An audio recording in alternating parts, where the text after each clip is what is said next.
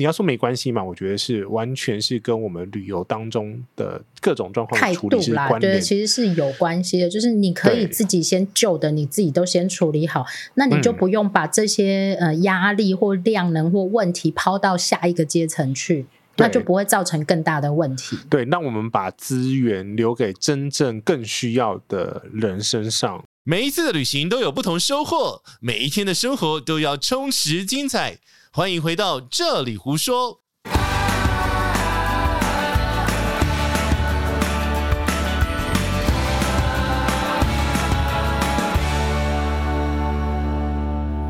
紧急插播！紧急插播！两条线的，两条线的出大代志啊！大代志啊！我的台语还是很烂。两条线不要随便出现。人生当中出现两条线都是非常嗯慎重的时刻。呃，后面都会很着急。大家好，我是杰基大叔。大家好，我是奶茶。嗯，好了，两条线的人生一周，不是我，不是你。我本来以为是是你呢，没有啊，就在我进防疫旅馆的 day two，其实是 day one，因为第一天算第零天，day one 的时候，你就发一张照片发给我，然后我就呃，对啊，而且我还记得我当时在跟你聊天，对，而且重点是你不是 B C R 完了吗？阴性啊，对，不是是。我们家大叔跟我讲说，Coco 在发烧，然后我是说完蛋了，立刻马上去快筛。嗯，好，呃，先卡在这里一下下，先前情提要哈。那个，我觉得这一集呢，可能要直接插播，然后把我剪好的那一集挪到下周上。因为我觉得太多人可能这个礼拜心情都不是太好，嗯嗯、因为你知道我的防疫旅馆其实是有阳台的。对，我现在连打开阳台都没有心情，你知道吗？为什么？因为以前会觉得自己是不干净的，或自己是带有病毒的之类的，所以才会被关在这里。嗯、那那个是一个想法嘛，image 嘛，然后会觉得外面，嗯，对，外面是自由的世界，外面的人都好舒服哦，外面的人都好干净哦，可是。自从你跟我讲说，嗯嗯、其实你关在防疫旅馆真的比较安全。那本来就是啊，你真的比较安全一点点。对，然后我真的现在就有这种深刻的感受。好，这一集要跟大家聊聊，就是因为大家如果有在 follow 奶茶的 IG 或者是 FB 的话，就知道奶茶的女儿 Coco，然后她确诊了，所以两条线的是奶茶的女儿，不是奶茶本人。先在这边郑重声明一下，但我们这也不用声明啊，啊因为我们家现在全家都在隔离。嗯 哎，对耶，哎，还有 还有一个共同的一个感觉，以前都是他们乱跑，然后你在看着他，然后你这样这样子，至少你的心是连在一起的。嗯哼，对现在也连在一起啊，两条线嘛。对呀、啊。好，这一集为什么要录这一集的原因，其实应该是说，我们希望透过这样子的一个节目，算是。帮助更多朋友，然后至少你不要碰到状况的时候手忙脚乱。因为我其实我必须说，在过去这七天，其实我有在聊天的群主都纷纷传来确诊的消息，这代表说病毒离我们超级无敌近。我觉得大家应该就要把它当成是真的是要共存，然后共存不是嘴巴讲讲而已。共存的意思是你身边真的随时就会出现一个确诊的人，或者你随时就被居隔。嗯、因为我有朋友居然第三次被居隔、欸，哎，呃，什么意思？什么叫做第三次被居隔？是在过去这个两年，还是过去一个月？三周，过去三周，然后第三次被居隔，他几乎就是去上班一天。嗯，然后就被居隔一次。他是哦，现在真的很乱。像他是三加七的嘛？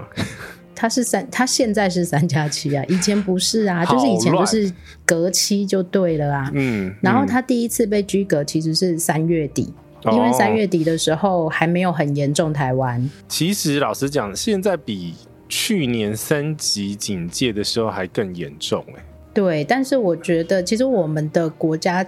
不管是地方政府或中央政府，都是希望力求一切都是能够尽量正常化。对，所以也没有所谓的再封城啊，或者是要求大家一定要待在家里，因为眼看他也是封不住了。哎，可是你看哦，我们先讲第一件事情，就是你看回头看去年的三级，其实那个三级根本没必要哎。对呀，你看现在 现现在的状况，其实反而更加更加的严重。应该是反过来才对，我自己觉得啦。你如果真的只有一次机会的话，要翻牌的话，可是这不可逆啊，这真的很难，我觉得，尤其是刚刚其实，在。节目开始之前呢，我在一闷、嗯、一阵手忙脚乱当中，我回了一个讯息给杰西，然后我说：“其实我去欧洲那么久，我一点都不在意啊。”我想说，你既然都要把这个内容贡献给记者，我想说，我们自己节目还不做一下？我我现在非常摇头，我对你非常失望，你知道吗？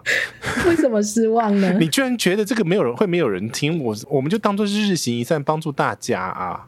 哎，这个我觉得你后来有讲说，反正帮助大家，这个我愿意，对啊，因为至少我也陪了 Coco 走了七天，虽然我人不在现场，但是我知道家里发生什么事情，嗯、我们做了什么，然后今天快筛阴性，嗯，第一支阴性，然后我觉得其实是他们是很努力、很努力的想要把自己，第一个是同住家人不要被感染，第二个是他们很努力的想要保护自己，然后用自己的方法，其实就可以战胜病毒。好，那我们就稍微讲一下整个历程好了，中间再穿插我们我的一些群组上面的经验，我就我们就我这边的话，我就不会讲是谁了，我就保护他们。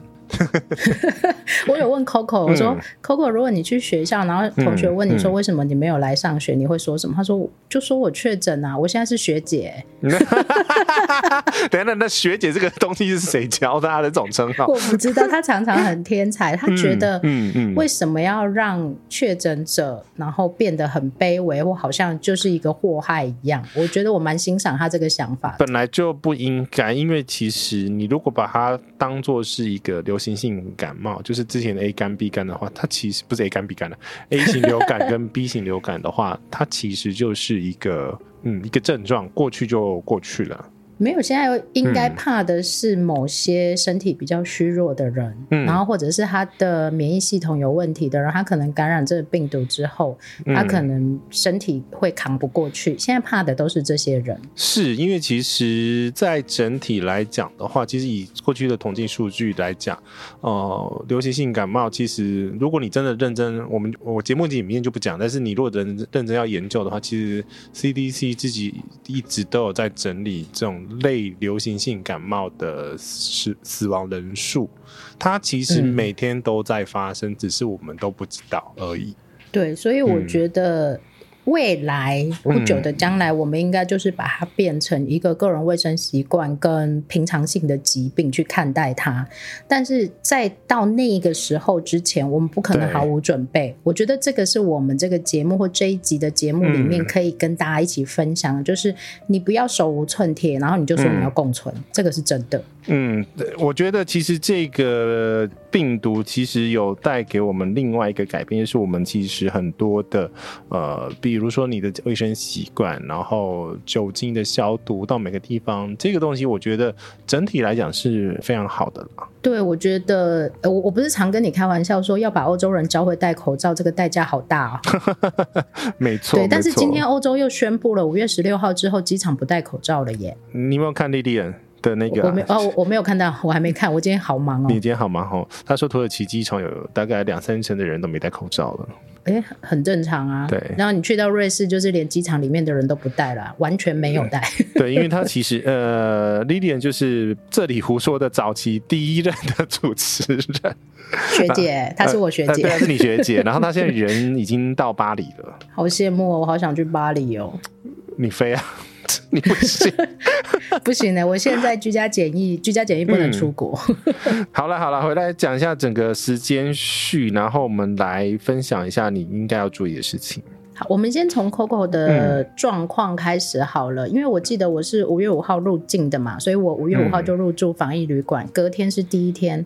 反正我已经专业隔离户，我都知道哪一天大概会有什么心情、什么状况。嗯，那五月六号那一天，我还在跟杰西讨论说啊，我们要录音，然后目前的状况是什么？嗯，结果那时候刚好我记得是晚上的七点半的时候，我们两个还在丢讯息聊天。嗯，家里就传来一个讯息说，哎，Coco 在发烧，然后他们刚刚一起吃饭。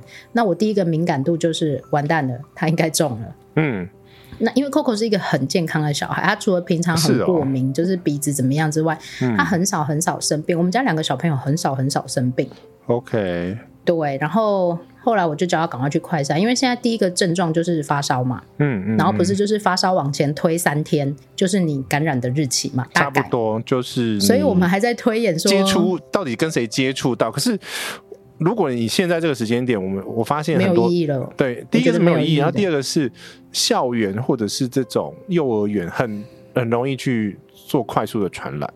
对啊，那个因为我以前在学校工作，所以我知道那个都是防不住的。嗯、你只有就是把自己的身体健康顾好，吃好睡好，然后把环境消毒好，这是唯一你能做的事情。是哦，这种这种以前的在学校的那种案例，它你只能说是降低你的那个 impact，就是冲击，但是你基本上防护是防不住。你你刚刚讲的是这个意思。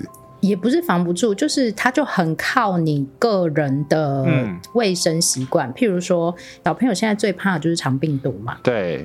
然后肠病毒跟 A 流这两个还是在法定传染性疾病的范畴里面。嗯、没错。然后这些状况啊，我大概很容易抓得出来。如果是什么诺罗病毒啊，嗯、然后如果是肠病毒啊，如果是我我都知道，如果谁中了，大概我们班会不会沦陷？哦。大概很容易抓得出来，而且很妙哦。有些小孩他中过肠病毒，或他中了肠病毒，然后以他的生活健康状况跟饮食习惯，我就可以推测他会不会中 A 流，嗯，他会不会中诺罗？这假的，这么，这么有的小孩怎么样都不会，为什么？习惯呢？啊，习惯。对，就是特别是饮食跟他的作息，嗯。我们家两个小朋友到现在都还是维持最晚最晚，像豆哥他晚上九点一定要睡觉，嗯，Coco 最晚最晚十一点，我一定会逼他去睡觉。嗯嗯嗯，就是我两个小孩，就是哎，有一次 Coco 跟我讲说：“妈妈，你知道吗？我到了国中才知道，不是每一个人都九点就睡觉。”是哦，他很健康哎。对，就是我觉得好的睡眠习惯，然后饮食习惯跟营养的补充。然后还有你的生活作息啊，你的卫生习惯，这些真的构成了一大半。我现在看一个很严肃的数据，对，因为你现在脸很难看，所以我一直在想说，你到底在看什么？我在看全国肠病毒的那个研究报告。嗯，其实二零二零年之后，就刚好那个 COVID nineteen COVID nineteen，其实它降低很多。因为它就是手口足嘛，然后就是飞沫跟粪便的传染，那个很简单，就是洗手戴口罩就可以处理的事情。欸，我之前嗯，其实有想说要不要戴口罩，尤其是在搭捷运的时候，因为我自己觉得我在某一些季节，然后在季节交替的时候，如果没有戴口罩上捷运，因为我很容易去得到感冒。我从以前在上班的时候，只要上捷运，我一定戴口罩；只要上飞机，我一定戴口罩。啊那真的，即使是夏天，我也都带着。哇！然后我只是就是在密闭的时候，人多的时候会戴口罩，嗯、然后离开了我就不会。因为你记不记得以前不用戴口罩的时候？我现在我觉得现在大家应该很难 很难去理解这个状况。以前不用戴口罩的时候啊，对，很多人会随时咳嗽，咳嗽也不捂嘴巴的。嗯，没错啊，没错啊。现在因为你咳嗽会被人家瞪嘛。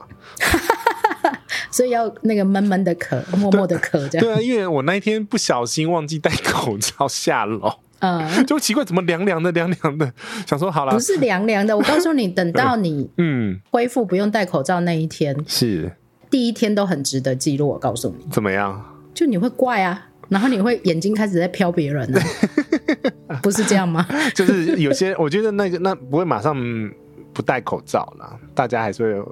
带一下下，而且，哦、我的库存有点多。不是，而且我告诉你，以台湾人的，嗯、我跟你讲，因为我在欧洲就是这样。嗯、是第一天去到欧洲的时候，你就会拿下来带起来，拿下来带起来，再拿下来，再拿拿下来一下下，再带起来一下下。嗯，然后后来你就会比较大胆的，就是人少的地方，你会敢拿下来。对。对，然后去到瑞士的时候，完全惊恐，没有人戴口罩。啊，他们放开了，完全没有，他们搞不好连口罩在哪里都不知道，因为我们现在随身一定要备一两个口罩嘛。没错，然后有的人还比较夸张，嗯、可能要备一袋口罩在身上。我是一袋，对我也是一袋啊，嗯、因为口罩会断掉。超会戴，因为我们这两个人脸大头大的。对，而且我们动作又很大。对，好，继续把那个整个例证讲完。因为我两个小孩，其实他们平常。不太生病。然后，因为我们平常在食物上的补给啊，其实是蛮丰盛的。那个大补汤很厉害耶。对，然后所以呢，他们、嗯、他只要一有状况，我就知道，嗯，这事情不妙。嗯、那因为现在是敏感时期嘛，所以第一个想法就是你赶快去快筛。结果快筛一下去，哎，快筛阳，真的是阳哦。嗯，快筛阳不会变阴哦。而且基本上现在快筛的准确度都非常高了啦。因为我在。嗯大概半年前吧，半半年前台湾不严重嘛，对不对？超级不严重，根本没有人，好不好？是啊。然后我看了一个美国的 YouTuber，然后他就说，他就在讨论说他确诊，然后那个阳跟阴到底对还是不对？嗯。我觉得那时候的美国大概就像现在的台湾一样，差不多。而且我其实从去年三级之后就已经有在，那时候其实已经开始有那个快筛嘛，所以我其实已经开始在。被快筛，但是不会没有到囤积啦，就是你知道说你平常要日用这样子。对，那日用的原因是因为如果真的会有那种感冒症状的时候，还是会先晒一下，因为毕毕竟平常还是会有接触人的工作。而且，哎、欸，这个都要特别讲一下，嗯，我觉得杰西是一个。很乖的孩子，他的公共卫生概念非常好。他只要有人接触过，然后或者他被框裂了，嗯、或者是什么，他他就马上快筛。或者他每次要出去公共场所，嗯、或者你要出席活动的时候，你一定先快筛。对，我一定先快筛，我不不等他们那个宣布。像我明天要去住饭店，我昨天已经快筛了。对，我觉得其实我有我这一次为什么有一点不高兴的原因啊？嗯，我我后来有一点情绪，我觉得。我直接讲，我觉得其实政府在宣导这些概念的时候，应该要更提前。你应该要快筛在前面，嗯、对，你应该要个人卫生跟公共安全跟公共卫生概念在前面。然后现在疫情来的时候，才不会这样手忙脚乱。Priority 跟顺序有点错了，我自己觉得，尤其是我其实看这样子的一个期末考的状况，我真的不是很满意。我一直觉得啦，这个是我个人想法，我可能是书呆子。国家有让人民免于恐惧的责任，嗯，所以我觉得现在再来究责或什么，我觉得其实来不及。对，然后所以我我我我我很想说的是，嗯，其实每一个人你都要先学会 SOP 是什么。嗯，保护自己，然后我们不要伤害别人，然后也不要成为那个呃传播者。那你如果真的不小心中的，你也不要有心理的负担，它就是一个。呃，传染病，对，我觉得最后一定会变成这件事情。那所以呢，那时候他们快筛马上阳性。那我记得那时候我跟你同时震惊，然后杰西就马上问我说要不要送物资，嗯，因为其实杰西已经演练过很多次，他身边太多人发生过这些事情了。对，而且常备药啊，或者是物资都已经很多了。对，然后我记得杰西在我还在欧洲的时候就跟我讲说，有一个小朋友，然后去排 PCR 排了两个半小时，半夜的时候，对吧？嗯、呃，故事是这样子的。哦，这还有故事、哦，这还有故事哎！我觉得你的，你把这个故事讲完吧，我再讲 Coco 吧。好，因为时间其实比较早嘛，哈，因为这个故事其实是发生在你还在瑞士的时候，然后我邻居中奖了，所以其实时间其实更早，所以我知道要怎么去处理，因为他自己很混乱，因为他平常是没有什么在备物资的人，哦，连物资都没有，对，物资物资不是物资冲锋枪了，物资，对。就是其实这些卫生的准备都没有就对了。对，然后那时候我必须说，那时候他自己的状况其实是已经有发烧，而且那时候其实是大概四月底的时候，那时候还没有那么严重的状况下，也没那那么多的社区呃筛检站，因为。呃，时间倒回去一点点，其实大家听到的那时候的新闻是什么？是谁谁谁去阿妹又中了几个？那时候哦，对，OK，我那邻居他没有去阿妹哦，那他的传染去阿妹的是你啊？去阿妹的是我啊，对，我但是我一直口袋里面都有酒精在狂喷，你知道吗？OK，嗯，好。他的状况是，他是礼拜六确诊，我记得是非常早的时候。好，那时候就是我们就是跟他讲说，好，你你赶你有症状，你快筛阳了，那你赶快去排亚东医院的急诊啊。对，对嘛？那时候的处理程序是这样，没有错啊。对，那时候还没有什么快筛阳什么东西，通通都没有。所以那时候的我第一次想到就是直接去排那个、呃，就是急诊的门诊。呃，那时候的量体很还好哦，必须说。嗯哼。对，因为我那个朋友他已经解隔了嘛，所以其实应该已经是就是半个月以前的事情了。嗯哼，对，就是大概是四月底的事情嘛。好，那嗯嗯嗯，那个他去现场的一个状况就是说，他自己还不确定他有没有确诊，但是他前面排队的已经是一个确诊的小朋友，然后因为每一个要进到急诊做那个医疗程序的所有人，他必须要经过 PCR 检验完成之后才开始做医疗的行为，所以他在那边那个我的朋友跟那个前面那个确诊的小朋友。嗯，他们都等了两个半小时。对啊，我觉得这个真的好久，好久，嗯嗯好久，而且是凌晨，尤其是在你生病的时候，你还要再等两个半小时，那是多可怕的事情。呃，你会觉得度日如如年，但是好，以防你后面。不听下去，但是现在这个状况的话，你如果真的快筛阳的话，请你遵从现在的快筛阳的措施。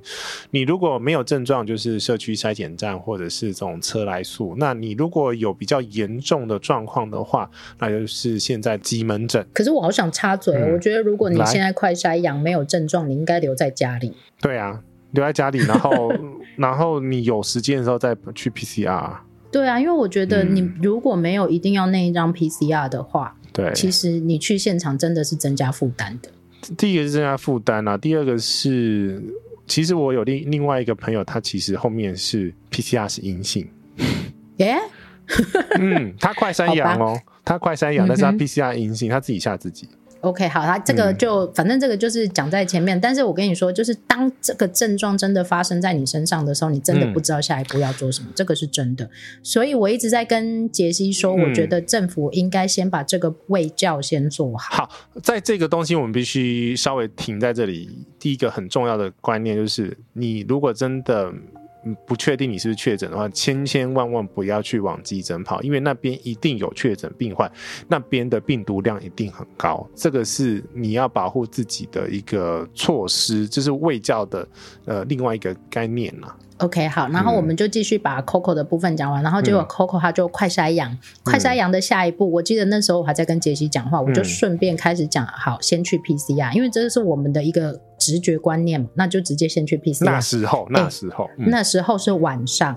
然后晚上要去哪里 PCR？因为那时候我记得那一天是五月六号，嗯，五月六号的晚上根本其实因为我人刚从国外回来，对，我根本不知道国内现在的措施是什么。我第一个想到也是急诊，嗯，结果呢，我先看哪里可以 PCR。第一个想法是我先看哪里可以 PCR，对，其实我也不知道急诊到底能不能 PCR，这个我不知道。OK。后来忽然不知道为什么就找到了车来速这件事，嗯。那我就想，好，只要能 PCR 就好。结果好死不死又约不到，没有晚上的嘛，又约不到晚上、嗯、当天呐、啊。因为那个我记得那时候车来素才刚开始一天而已。你是头一天还头两天就去了？对对对，然后后来我就讲找到我家附近的急诊可以 PCR 的。嗯对但是要排队，然后我就想到你讲的那个两个半小时的例子，嗯、然后我就说，如果 Coco 没事，那为什么要让他去排两个半小时的队？对，因为那时候当下 Coco 其实是发烧之后，然后后面就是已经缓解，症状已经缓解，对不对？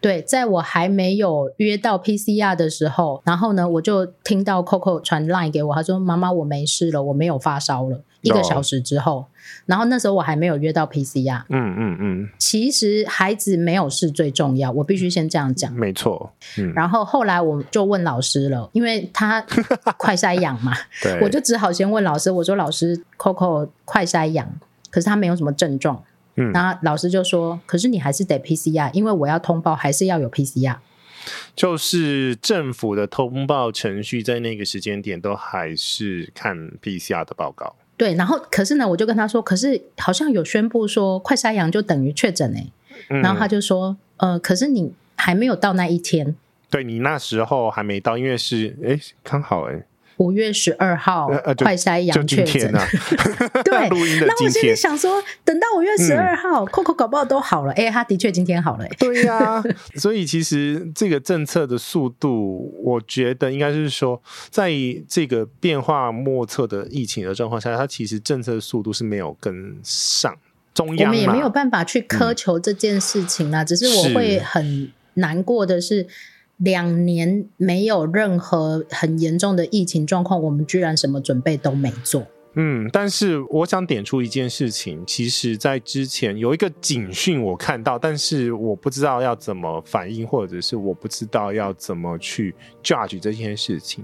嗯哼，你听听看，就是，嗯，你记不记得三月、二月之后，就是很多的防疫旅馆都传出同楼层的感染。这件事情，哦，对，然后我你还跟我讨论说，搞不好没事，然后去防疫旅馆被感染的。对，其实这个就是代表那时候这个时间点之之前，就是呃今年年初以前的话，其实因为你的呃确诊的人数的比例根本没有到那么高的状况下，其实你得到的几率是低的。但是以目前来讲，因为它的密度太高，嗯、那密度太高的话，其实造成它的空气中的病毒浓度增加的状况下，其实防疫旅馆已经不是一个非常好的一个措施了。对，那时候你有跟我讲说，嗯、其实与其这样，嗯、那你不如让大家都回家，嗯，住，因为这个东西就是造就了后来的落地裁剪的这个政策，记不记得？其实我觉得，以我们这一路这半年来一直在观察这个边境的状况，以及病。读疫情发展的状况，的确每一个都有可能去影响到下一个疫情状况到底严不严重，嗯、然后后面的处遇该是怎么样？对，所以其实那时候的一个警讯，就是因为你记不记得我们那时候还是讲说科批啦，就是科批说哦，我怎么也搞不懂呢？为什么那个上飞机前是 PCR 阴啊，然后但问题是那个你到防疫旅馆还可以传来传人去。对，对，我觉得当然一定有检验的某一些疏失或漏洞啦。应该是说每个检验方法都有它的可靠度跟它的检测范围嘛。像它的快筛，嗯，你 Coco 用的这一支是 CT 值是三十六，可是问题是快筛毕竟还是快筛，快筛假阳性的状况我们也碰到了。我以为我不会碰到这个状况，不不不是我中了，就我刚刚讲的我那个朋友就是假阳性，嗯嗯嗯，他也有可能他的抗体很好，他马上就就就直接掰了。对，对。所以回到 Coco 身上，我觉得还好，Coco 他他也打过两剂 BNT 疫苗，然后他可能本来的习惯跟作息、营养什么都不错，所以在他发病了之后，嗯，他大概就是一个小时的病程，他就恢复了，就是比较严重的发烧的那个部分嘛。对，因为发烧它就是一个发炎的状况，然后就是身体在对抗的状况。是但是后续当然还有一一些些，好，我们先把它讲完，我再讲它后续的一些小的症状是什么。我觉得也让大家可以有一些觉察自己身体状况，或觉察家人身体状况的一些小小的心理准备。嗯嗯嗯。后来我就约到那个车来送，然后结果因为我时差没有调过来，我半夜起来上厕所的时候，嗯，我又。忽然间约到早上的 PCR，就是车来素的 PCR。你原来是你你约的车来说是晚上，我没记错。但是刚刚讲的是你看到早上有位置放出来，所以你约了早上的车来素。也就是说，Coco 他快筛阳的隔天早上，你就可以带他去 PCR 这个时间点。对。他在早上的七点半，然后爸爸就带他开车去车来素，然后大概在半个小时之后就完成了所有的裁剪。嗯，那当天呢，因为其实我就等同于他是确诊的，因为很难会有这种就是快筛阳，嗯、就是你遇到的那个状况，快筛阳结果并没有阳这样子。然后对，而且 Coco 已经有症状，我觉得他有症状在先，然后快筛阳。他已经是两个基本原则了，我就当他阳了。对，因为我那个朋友是完全没症状。对，那我觉得有症状加快筛阳，我就当他阳。第一件事情要处理的是家里，嗯、家里当下就是，我就先跟大叔说，第一个是一人先分一间，对，然后 Coco 就关在房间，不可以出来。嗯嗯嗯嗯，然后。隔天去 PCR 裁剪之后回来，就是他也是都是全程戴口罩，然后他就关在他的房间里面啊。对吼，我那天送物资的时候，应该先借你一套防护服，哎，不用了，就给你老公穿呐、啊。对哦，对，讲到送物资的时候，啊、就是其实当下五月六号那一天晚上，嗯、我们知道 Coco 在发烧，也快筛阳之后，杰西就马上帮我送物资，因为我们马上推演到就是啊，同时大叔跟豆哥也就是居家隔离了。对。所以我们家没有任何一个人，就算我在家，我也是居家隔离啊。是，所以我们家没有任何一个人可以出来外面做事的。因为你你老公是那个不会用外送服务的那一个。对，然后就是我老公不会用什么 Uber 买东西，也不会用全联买东西，也不会点外送，什么都不会。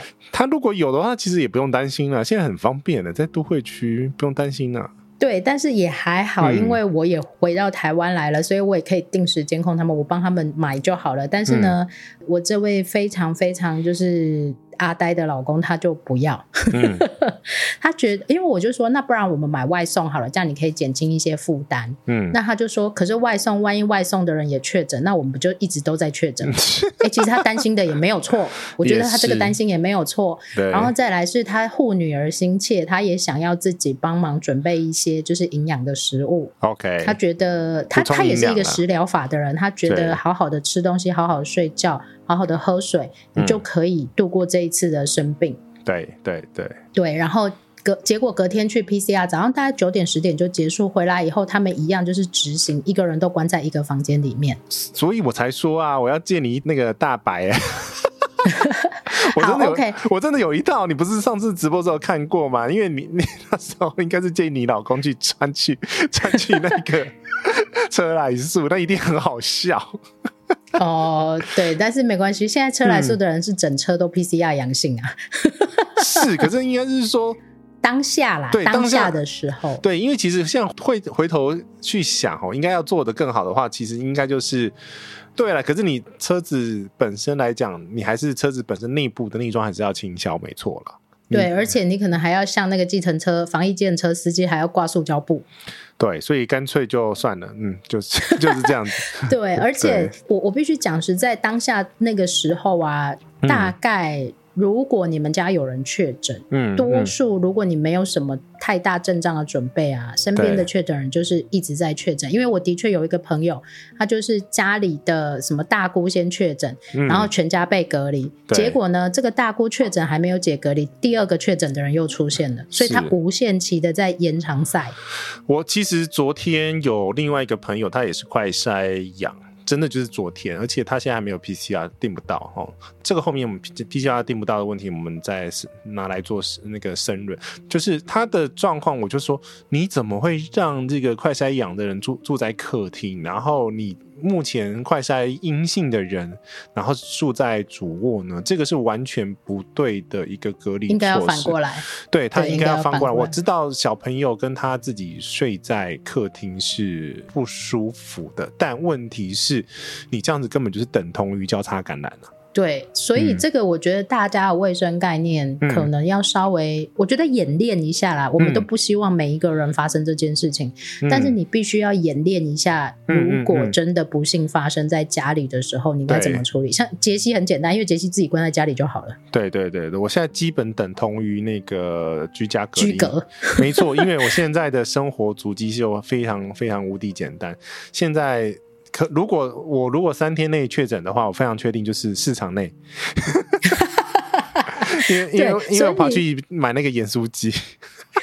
所以我觉得，尤其是你们家的空间不够多，嗯、或者是你们家比较多人一起住在一起的时候啊，房间数你们要先想好如何配置。因为我就是这个圈的朋友，他其实另外一个操作方式，我觉得，呃，因为他家资产比较多嘛，所以他就直接分新家跟旧家。嗯就是人直接资产够多，对对对对对对对，所以我说他资产够多，所以他是这样子做。然后那位快筛假阳性那个朋友呢，是呃五月一号的时候，他其实就觉得怪怪的，就是整个疫情的状况怪，不是他身体状况怪了，就是他就把他的老婆跟小孩送回去南部了。这也是另外一个解决方式。对对对对没错，呃，我记得那时候柯皮有说，如果家里有人确诊，嗯、安全的人去住外面。嗯，安全人住外面没错。对，那我觉得这个就要关系到说你们家家境好不好，然后你们家资产多不多，这个当然是另外一个配套方式。嗯、没错，没错。但是如果是一般就是住在台北，然后小小家庭的人呢、啊嗯，通常就是两房三房，你真的必须想好配套。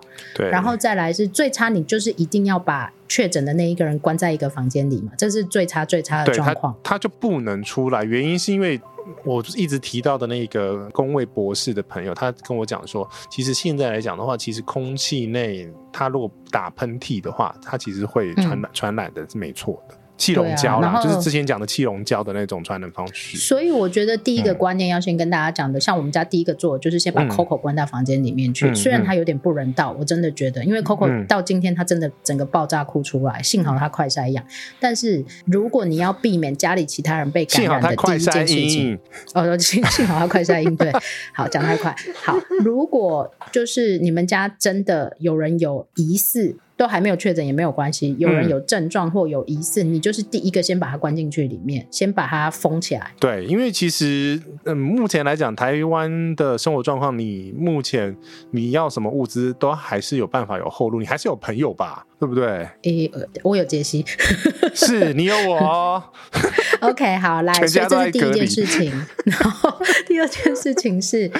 当下一定是全家都是整日戴口罩，嗯，所以其实大叔在礼拜天、礼拜一的时候有跟我哀嚎了一下，他说好可怕，连在家里都要戴着口罩，很不舒服。但是这个措施是完全正确的，因为、嗯、呃，因为一般的医疗口罩它其实已经可以杜绝掉这种刚刚讲的那种飞沫是没有问题的，所以在这个状况下的话，像我自己还有比较。严格的措施啊，像我自己家里的外面进来的空气是有过滤过的。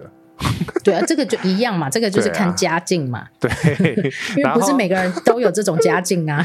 那那那是一很土炮的套件，那其实就是空气滤清器从外面吸空气进来，它经过滤芯而已，就这样子而已。哦，这个我等一下可以讲，就是我们家大叔怎么做这件事情的。好，来我们把 Coco 的事情讲完。嗯 Coco 就是就是那一天五月七号早上去做 PCR 之后，然后 PCR 之后呢，我们就让他在房间里面，然后先补充他的营养，因为他其实那一天的症状已经是，嗯嗯、就是他发烧第一天一个小时之后，第二天的症状就开始鼻塞，然后有鼻水，嗯、然后跟嗯他说妈妈，我抬头的时候啊，我就会想要咳嗽，所以表示他喉咙有东西。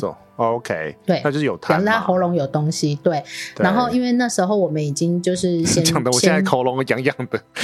我跟你讲，那一天我也一直喉咙痒痒的，所以你，所以呢，后来我们就跟 Coco 讲说，你要一直喝水，然后吃营养的食物。然后该吃什么，就是我们有监控一下他的身体状况。嗯，那所以那一天到一直到晚上，他才收到那个 PCR 检验的阳性，但他就很尴尬，因为呢，五月八号新制上路。嗯，我说你再撑两个小时，你就变新制了。呃，新制上路的状况是变成七加七，就是前面七天的隔离。然后在快筛之后阴、嗯、性之后，然后在七天的自主管理，这是目前的状况哦。你反正现在状况非常乱，非常，这我们后面再再再讨论啊，再统整一下好了。就是我没有要统整的意思，因为一定会滚动，哦、也不用统整，因为你搞不好上的时候又改了。我就算礼拜天，我跟你赌，他一定会。我就算礼拜天上，他一定会改。好，OK，反正呢，你如果你真的不小心遇到这件事情，你必须去了解你当时的规定是什么。嗯、然后 Coco 很不幸的，他刚好就卡在那两个小时的时间，嗯、那所以他还是适用救治。然后老师还一直跟我说，没有，妈妈，他七天就可以出来了，他只要快筛阴就可以出来。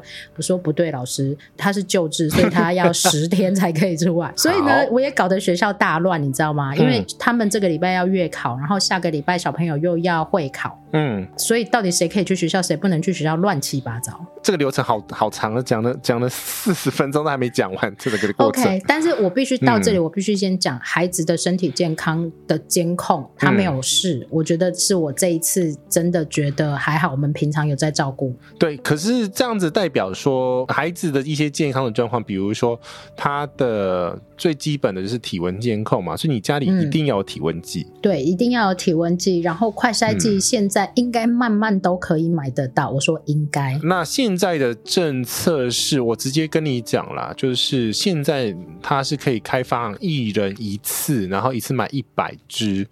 直我直接跟你讲哪里可以买，就是 Amazon 的日本哦。哦，OK。但是你要，那你要会用 Amazon 买啊。呃，这是第一个，第二个是你要有转运商，因为它现在的东西不能直接订进来台湾。好，那反正这个就是我直接给你一条路，对。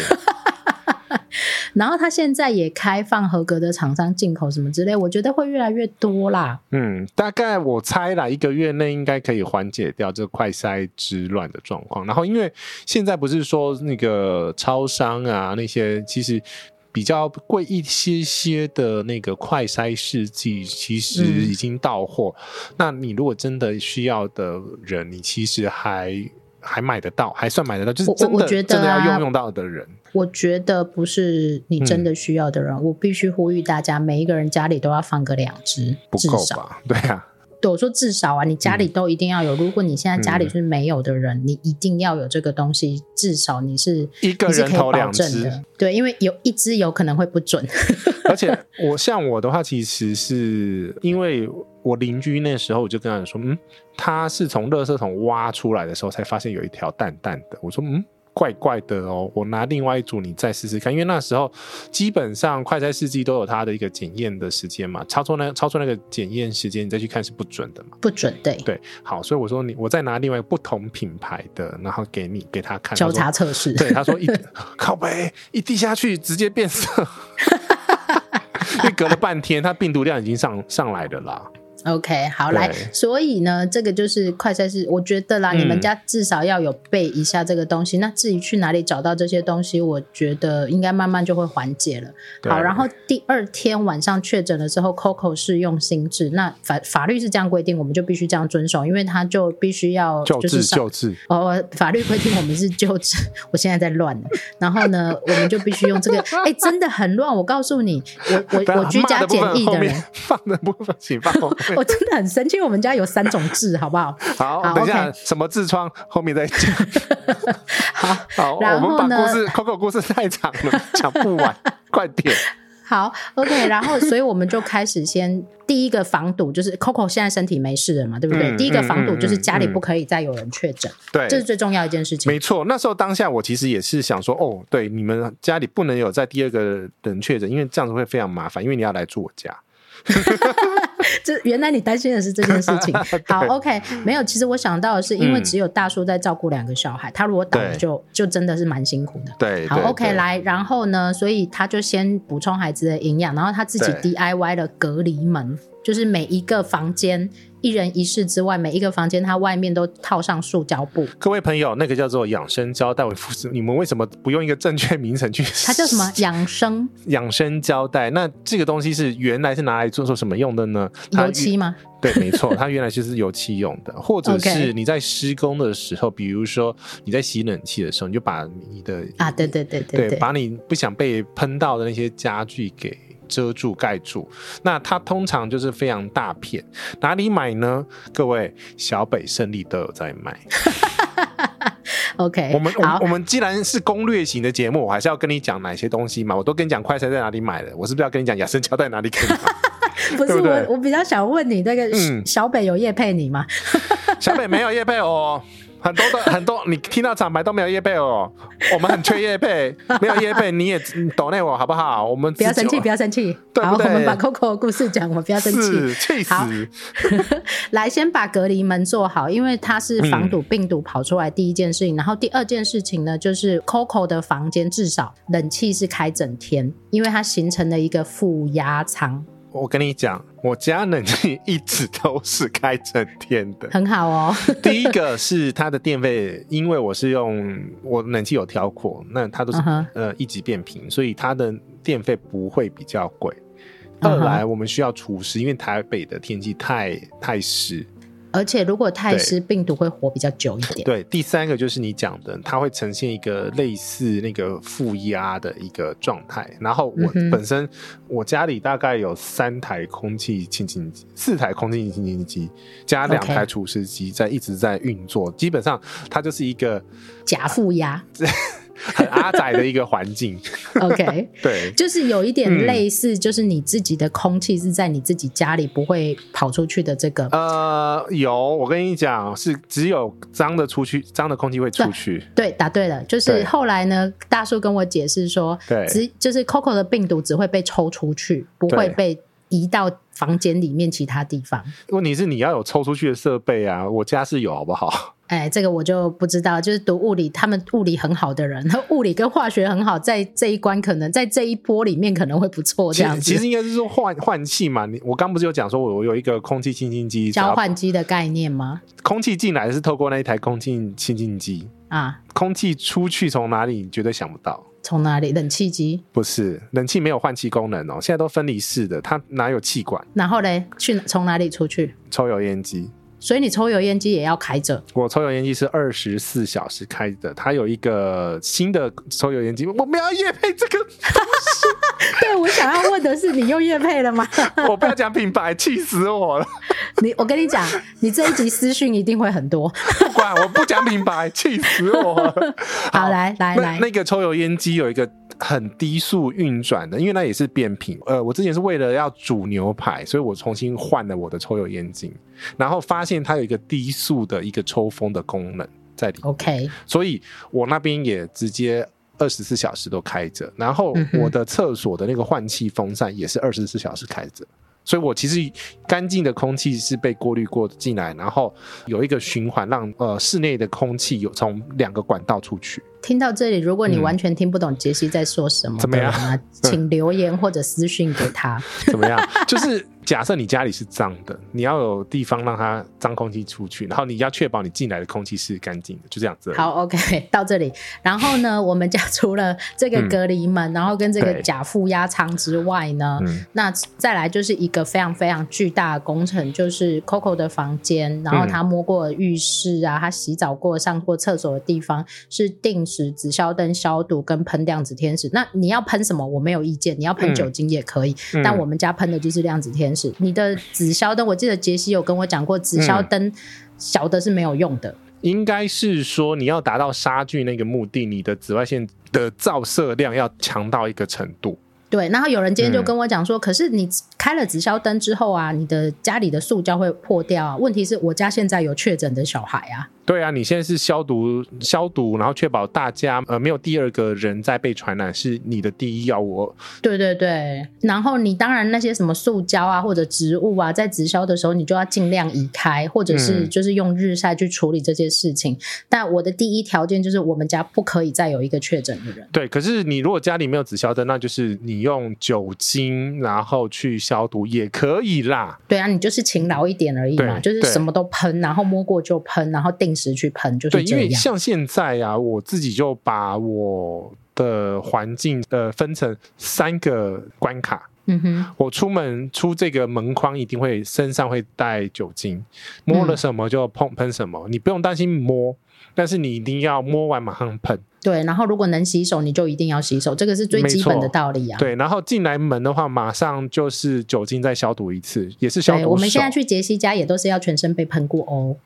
不用到全身，你又不会吃。我跟你讲，另外一个重点，呃，卫教的概念是你不会吃衣服。对，所以手一定要消毒。嗯、其实最大的来源就是手而已，因为你会，你手会乱摸。你现在手在哪里？我现在手在我的背后。对，那是不是会摸衣服？没有，我现在摸椅子啊，是不是摸椅子？那椅子如果脏掉，对不对？但问题是，你确保你手部干净的话，就是你可以做到很完整、最完整的，不会因为手里一定会乱摸。那我第三关我没有讲，但是第三关是大家会忽略，就是你在家里工作的地方，或者是你在家里忙的地方。我的话是书房，所以我摸键盘之前，我屁股一坐下，我手一定先消毒。这个就是习惯，我说的这个就是所谓的卫生习惯，因为我以前在学校的时候也是这样，嗯、就是小朋友用过的东西，特别是有肠病毒或者是诺罗病毒这种的时候啊，对，你一定要全部消毒过一次。因为我之前没有那么夸张，但是因为现在疫情严重的状况，我去年三级都没那么严重，都没有这样子的的一个。没，但是我觉得你还是要高规格，因为唯有高规格，你不会落高 key 啊。是是是，因为一放松，真的这种东西就很容易随时就窜进来了。没有，所以我才说你要看几个警讯嘛，就是我们之前不是开玩笑嘛，你如果真的有朋友的话，一定会有朋友确诊嘛。就是一定你，我跟你讲，你不用担心迟早的事。上一集就是直接讲这一句话，不用担心啊！我不是说迟早的事情吗？结果是自己女儿确诊。哎呦，早一点确诊还是比较好的。我说真的，是好，我们继续往下讲，还有什么措施？OK，好，然后呢，就是我们家就是变成每天。中午跟晚上会定时在每一个房间执行消毒的工作，而且这消毒是彻底的。嗯、那你家要怎么消毒？你自己去想，因为它就是需要被消毒，就是尤其是 Coco 的房间，然后再来是 Coco 的餐具，全部都是用高温再煮过一次的。嗯、那如果你们家洗碗机是可以洗高温的，你就直接洗碗机洗高温没有问题。我家可以，我可以洗到七十五度。很对，那你你就你就直接把它处理过，嗯，尤其是病人用过的，因为嗯嗯嗯，这个也是我在学校学来的，你唯有做把整套都做到完成，嗯，那你才有办法完全杜绝病毒。然后 Coco 的衣服也是高温蒸汽直接洗，对，就是这样。那如果你们家没有这些设备，那你就用热水嘛，用热水烫，这是很简单的事情啊。那你再不然就是喷酒精啊。对啊，你喷完酒精再去洗嘛，这个都可以啊。对啊，就是你你会变得比较繁琐一点而已。哎哎，可是我必须说，酒精你喷完之后，你要让它停留一下，它不是一喷一接触，马上那个病毒就死了，没有那么厉害。对啊，所以就是你要把这个程序都先想好，好、嗯、OK，这是大消毒，其实是最累人的事情，因为同时你要照顾病人，然后你要煮东西，你又要消毒，那这是完全为了杜绝这些病毒在流窜或移到别人身上。嗯、那所以每一个人的健康你都要顾到，然后每一个地方的消毒你都要消毒到。好，到第呃五月八号第三天的时候啊、嗯嗯、，Coco 就只剩下就是酷酷扫，嗯，然后他就是大概讲三句话就咳一下，讲三句话都就咳一下，因为。他后来变得，因为我很怕他关到有点压力，所以我就每每三个小时或两个小时，我就会试训他一次。嗯嗯，然后养成他就是他知道说哦，有人在陪着他，他只要有需要的时候，我就会他打视讯过来，我就会接这样子。对，因为其实心理状态其实也是我们之前在隔离的那几集有讲过，那关系你被隔离的家人朋友的一个心理健康是非常重要的。嗯，而且他被关在小房间，我我不相信有人就是小房间，你们家的家境好到你的小房间可以有二十平跟三十平这么大。嗯嗯嗯，然后就算你家有二十平，你一个人关也是需要被关心的。对。然后后来我就是每天就是照三餐，真的就是照三餐。然后我就说，你只要有想要打电话给妈妈，妈妈就会接，然后我就会跟你聊天。那后来变成说，我们固定，我固定会盯他吃那些东西，然后固定看他吃饭，嗯、然后看他吃这些东西吃完之后，然后我才会就是我就会鼓励他，我就跟他说，没关系，在几天你只要快筛阴性，那就大部分不会有太多的事情。是，所以他今天。算是他今天刚好第七天，对，那他就靠自己的抵抗力。那我你 PCR 的时候，我记得就是车来数的那时候，其实是没有领药的，对不对？没有领药，因为他没有症状，嗯、他当时就是只有发烧那发病的一个小时。那所以 Coco 本来也就不爱吃药，嗯、那我就说，哎、欸，家里也有普拿疼，OK，那所以我们就先这样处理。嗯，所以其实也没有靠太多的药物，那我只有一些，没有，我觉得就是食物营养哎，然后一些就是嗯，你可能平常的食疗补给这样子。对对对，好，那其实这个就是整个 Coco 确诊的一个过程，但是我想要现在开始，我们点出来几个问题点，就是说。我觉得现在很多人一听到快筛阳这个事情，就会非常非常的紧紧张，因为我跟你讲，我在过去两个礼拜看了太多次，我已经那个 rehearsal 很多次，我说你们不要紧张，这个群组里面看过最多快筛阳的是我，听我的，我我真的这样子讲说，你快。马上现在去约那个车来数 PCR，因为我跟你讲，我必须说，嗯哼，台北市这个做的超级无敌非常好。嗯哼，我必须要赞扬这个措施，原因是因为新北就是没有开放这种车来素的。那为什么车来素那么重要？就是我们刚刚讲的，你如果去拍任何一个医疗院所，对、嗯、医疗院所，那。你人在排队的时候，一定会高密度的去接触到呃这种 potential，就是有可能是确诊的病患的一个几率，所以它交叉感染的几率是非常高的。所以车子至少你还有一个车子的本身的过滤系统，你知道车子里面是有滤芯的吗？对，嗯、所以这个就跟我们当时在排防疫计程车是一样的意思啊。我不说我如果本来在国外没有确诊，然后刚好我旁边有人是有带病毒，嗯、我在排队的时候我就可能会染疫了。这时候就是要讲，其实那时候就是我们看到的是防疫计程车那时候排的那个人与人之间的那个距离跟密度啦，都很，没没有拉开啦。但对，因为那时候的那个入境旅客的比例，就是确诊比例没有那么高。但问题是你去急诊，我跟你讲，这前后被。那三明治加在一起，前前后都是确诊的比例是非常非常高的。就算现在是车，我车拉税它真的很好，因为它把所有的确诊者都关在车子里面的。对呀，就讲白的就是这样了。是啊，是啊，你车子本来就是密闭空间嘛，你可以。大家会开车嘛？车子上面有一个换气的开关，你就把换气开关关掉嘛。我觉得其实也不用讲那么多。第一个是这些生病的人，嗯、我们把他讲生病的人，我们不要讲他是确诊者。这些生病的人或快筛阳的人，他坐在车上第一件事情，他就是舒服，他不需要移动，只要车子移动就好。就算要等，也是一个舒服。你可以车上听我们的 podcast。好，但我必须说，新北市。你如果你有新北市，你有办法做一点事情的话，麻烦你开这种车来说，真的需要开这种车来说。新北市怎么可能没有那么大的？欸，新北市不是确诊人数才是更多的吗？对，那他怕塞车嘛？我觉得这不是个理由。你塞车那就是交通疏导。不是，为什么会塞车？就是因为确诊人数多才会塞车，不是吗？奇怪啊，那个提防外变道不够长，是不是？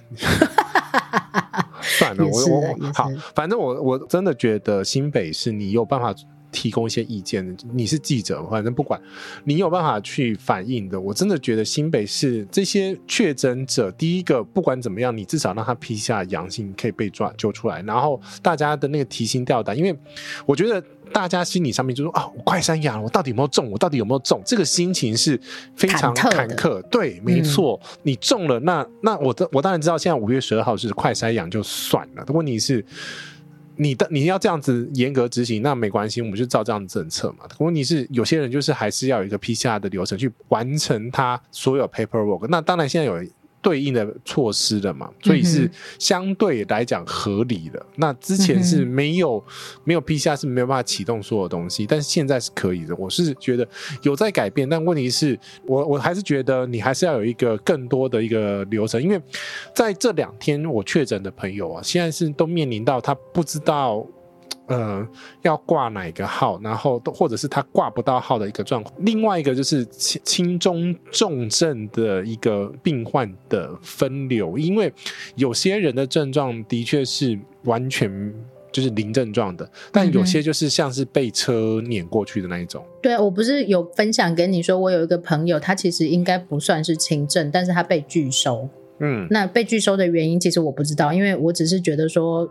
现在的混乱让很多人不知道该怎么办。对，你至少，我觉得你可以拒收，但问题是你至少要给药物吧？对，对，我觉得当然，嗯、呃，你你给一个理由说，嗯，里面还有比你更严重的人，应该是说，我一直都有一个概念，你你听听看，就是。急诊，急诊，他其实急的是要救那一些已经是生命垂危的一个人，嗯、代表的意思是说，他可能不救治，马上就会死亡。比如说他的失血过多，嗯、失血过多，然后或者他呼吸困难之类的。你知道我们那天在跟 Podcast 群在聊天，你知道那那个尿结石是在第几集吗？不知道，我没记错，还是第四集。可是尿结石很痛，很痛，但不会死。那这就跟牙痛不会死是一样的意思，啊，是一样的意思。所以 急诊，急诊，你不要忘记，急诊是是处理生命。嗯哼，对，我其实现在一直，我其实在骂我那一天去跑去排急诊的朋友，你没有症状，你跑给我跑去买急呃排呃，你给我跑去排急诊，你真是糟，真的是欠骂。我觉得啊，这个其实是我听的话，你就知你就会知道我在骂你。我觉得这个是我很想、嗯、一直很希望，就是其实，在我们所有的呃公共安全教育或公共卫生教育里面，应该要先让大家知道的是。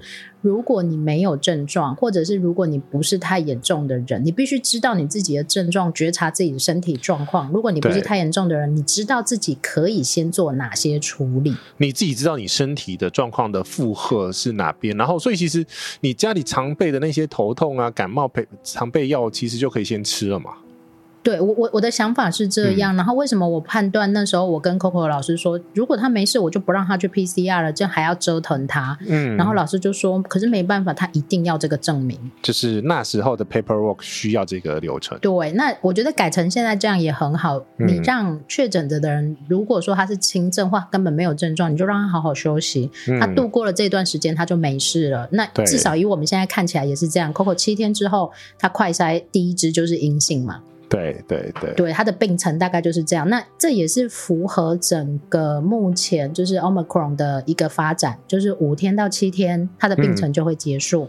那你只要自我照顾就好。那欧洲、美国其实目前也都是采取这个方式。是，所以这个整个配套起来好，你可以说车来数没有，但问题是，我觉得目前车来数还是有一个存在的必要性，因为它可以至少让这些生病的人，好，我们不要讲 Coco 这个症状，他、嗯、的症状真的算是幸运的。那万一说你是有持续在发高烧的人，你至少让病人可以有一个依据，然后。嗯知道说自己等一下会被医生看到，医生会告诉你你该怎么处理。嗯，就是我刚刚讲各种不同病症的一个呃分流。嗯哼，对，因为让这些资源，因为这些资源现在来讲是非常非常宝贵，因为我们一直都有在在讨论这个 COVID 的疾病的时候，有一个非常重要的是不要让医疗崩溃。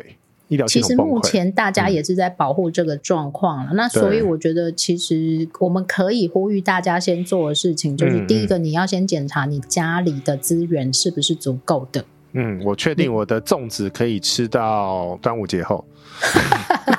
对你家里的东西，然后你家里的这些医疗的措施，譬如说你刚刚讲的温度计呀、啊、快筛剂呀、酒精啊，是，是不是足够的？对，我觉得这个可以，就是至少让你自己安心一点点，然后也可以做一些事情，然后再来是药物的部分，因为药物的部分你有些。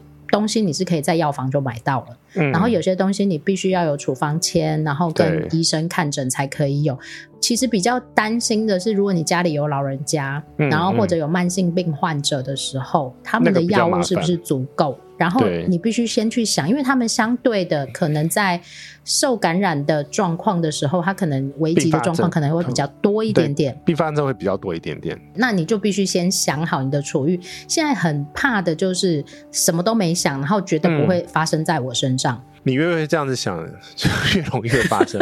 我跟你讲，现在就是假设你一定会发生你的自己身上，所以。我其实在跟我那群就是朋那个 Podcast 的朋友这样讲说，你知道吗？我超前部署很久，我就在等了这一刻，我连保单都保了三张，没有被退保哦。你，你在等着跟那个敌人碰面吗？没有，我现在是闪着，跟跟闪前女友一样。但我觉得，就是该有的措施都要有。就是，尤其是现在是相对比较，我我觉得不叫严重，它就是一个接近常态的状况一直在出现。嗯。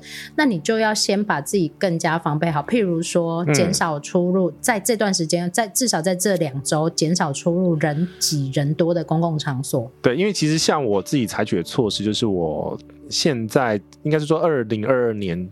我能就是自己开车的时候，我一定自己开车，我尽量避免使用大众交通工具。对，然后当然这不是说什么危言耸听或什么，嗯，我觉得就是你可以多做一件事情，你就多做一件事情。就是你自己对你自己的风险评估嘛，因为我第一个目的就是我不希望我害到别人，或者是传染给别人，造成别人的困扰。嗯哼。第一个，你可以先减少自己跟众人接触的机会。嗯、那的确，这个疾病告诉我们，你跟越少人接触，你的几率就越低。对，像我妈，她说我铁门关起来都不会有人。她不是说那个小七都会直接进去，他东西放下去吗？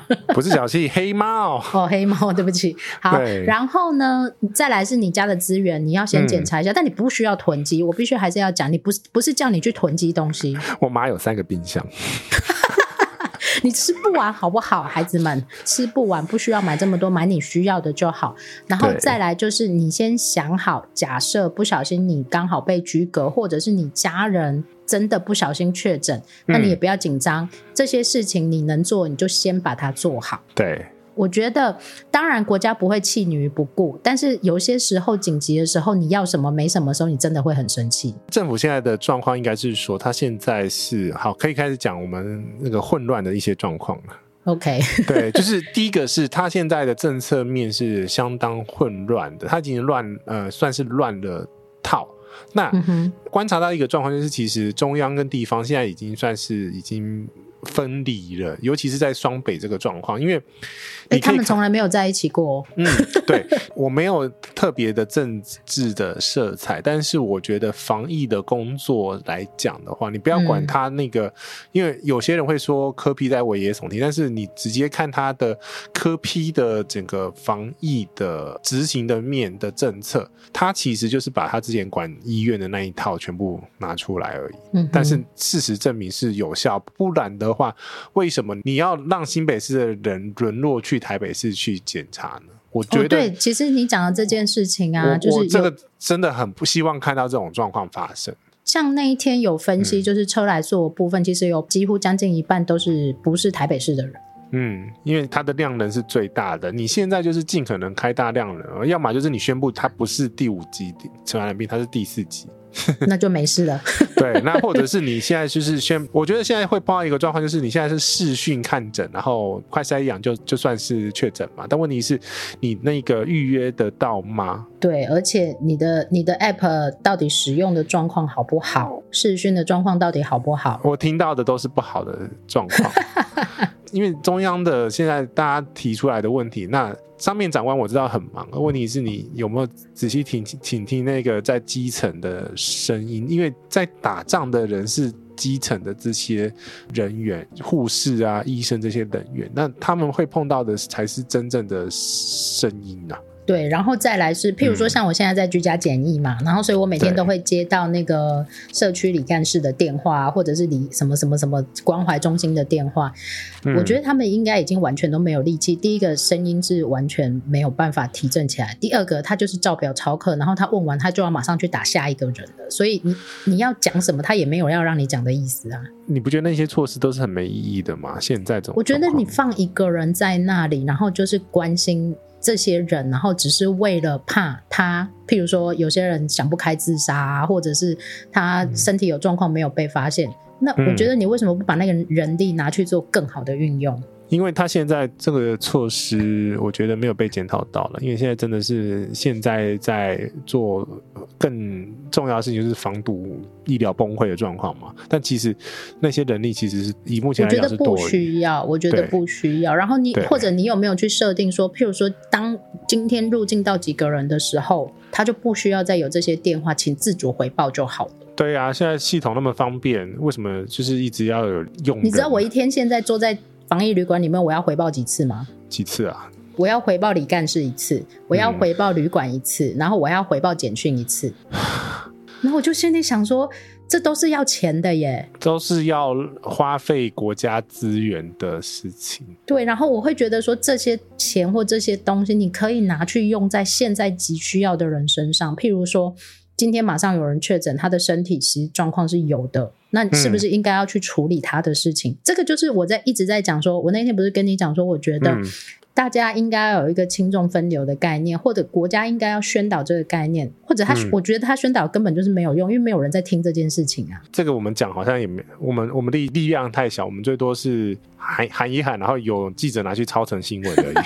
没有啦，我觉得我们现、嗯、我们最主要的还是就是呼吁每一个有在听我们 podcast 的人，对、嗯，你必须把这件事情放在心上，但你不需要紧张，也不用恐慌，你只要做好准备，然后。然后呢，你也不用过度囤积，它就是一件会来的事情。嗯，我我记得我一直跟你讲说，有一个数据，然后它可能就是下个礼拜就是一个人身边会有五个人确诊。嗯，其实会跟欧洲一样，欧洲后来到三月之后，就是百分之六十个人确诊。嗯嗯，那就是确诊的人比没确诊的人还多。嗯，所以对这个迟早会来的，就是后面在后面接着就是我们开放国际了嘛，因为 我们现在我们现在是已经冲上去那个呃，全世界排行榜第一名，呃，每天确诊人数最多的国家。对啦，因为我们现在在走欧美国家半年前的路嘛。嗯，没错。对，对，那我会觉得，为什么今天要录这一个节目？其实好像本来跟我们的旅游频道没有什么关系，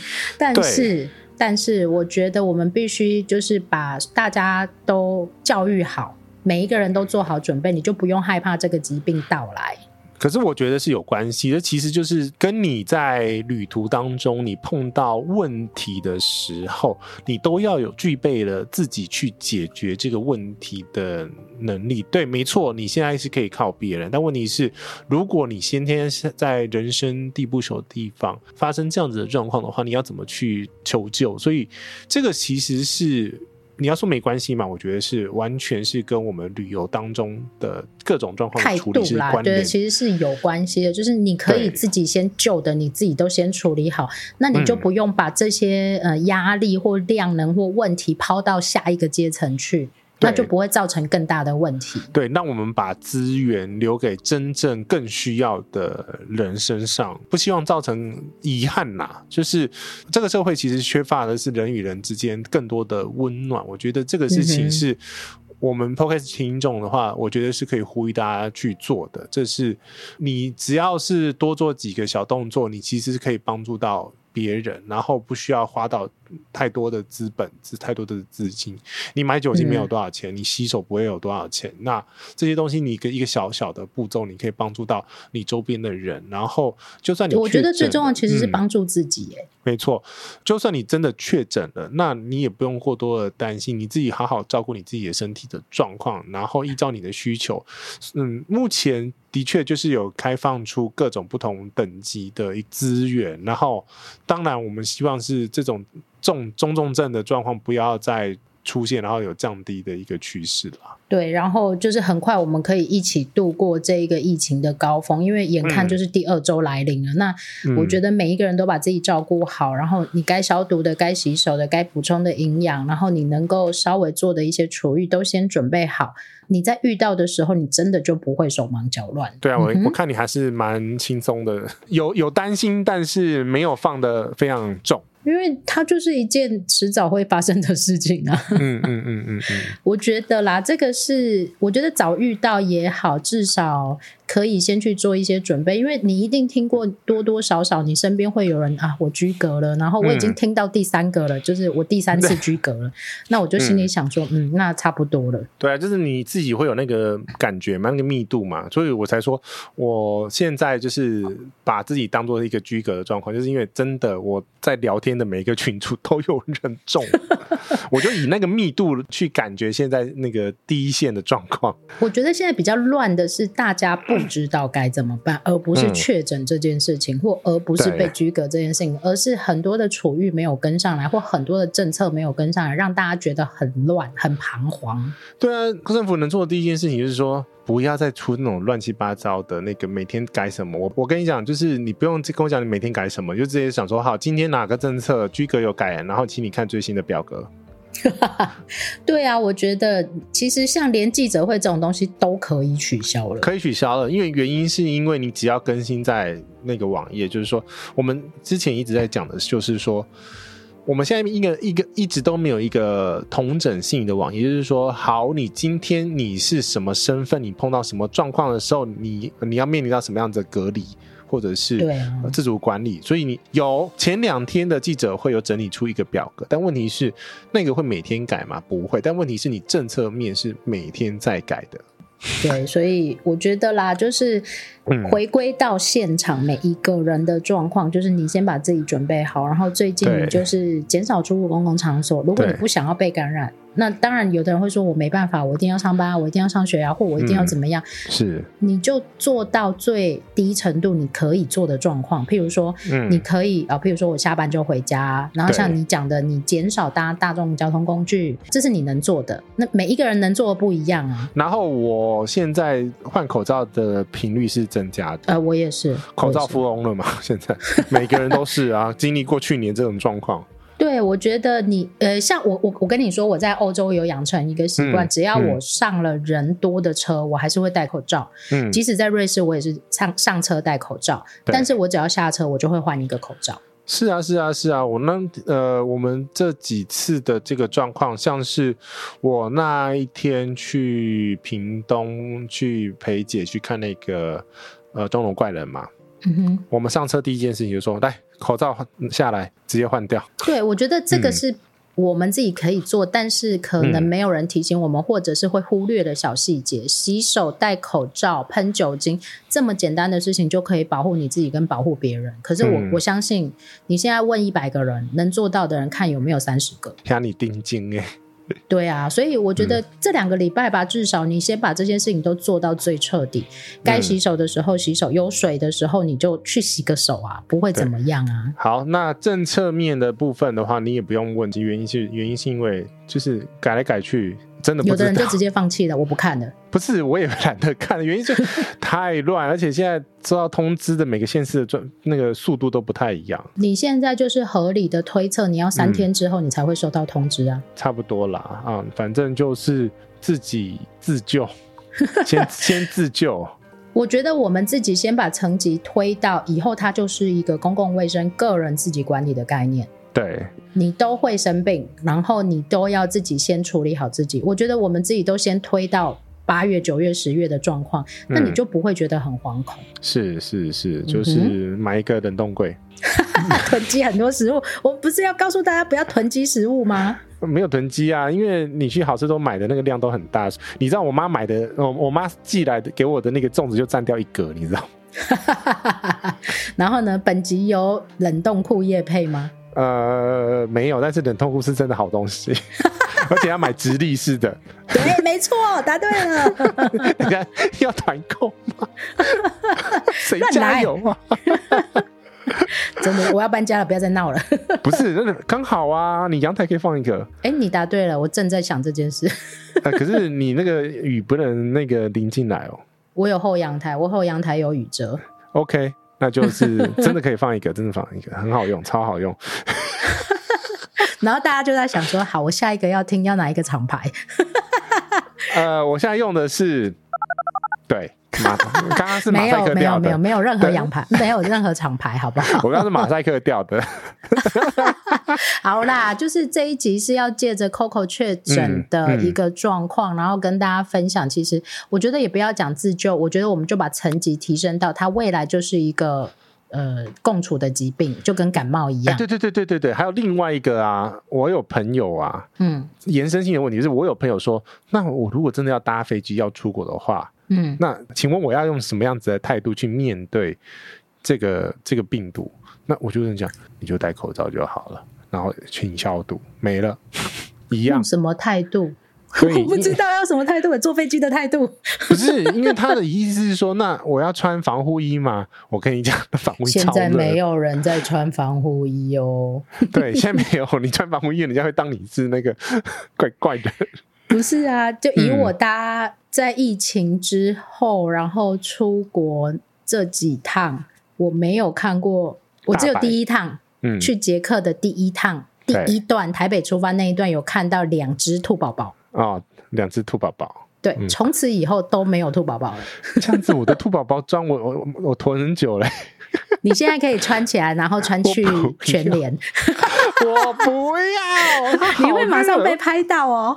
它很热，你知道吗？那你就可以知道医疗人员要穿整天，嗯、他们有多辛苦。对，而且他们是要穿那种密、超级密封的，而且他们还要戴 N 九五那是根本吸不到空气。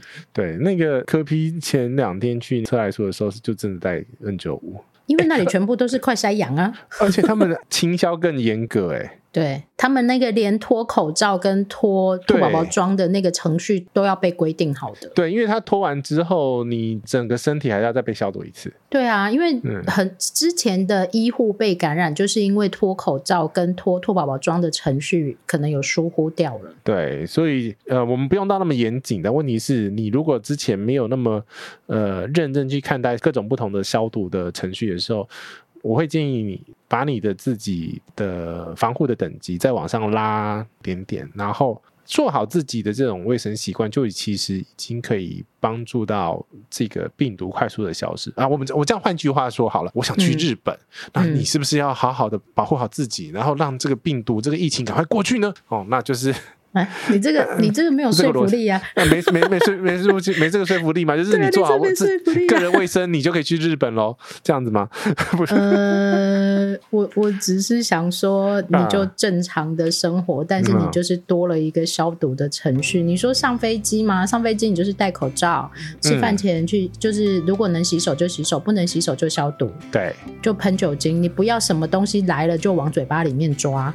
抓到嘴巴里面吃，对呀、啊，很多人真的会这样，尤其是 欧洲人，嗯、他们真的是食物就拿了就往嘴巴里面抓，嗯、真的是。好啦，其实这一集就是充满着一个，嗯，会不会被延上？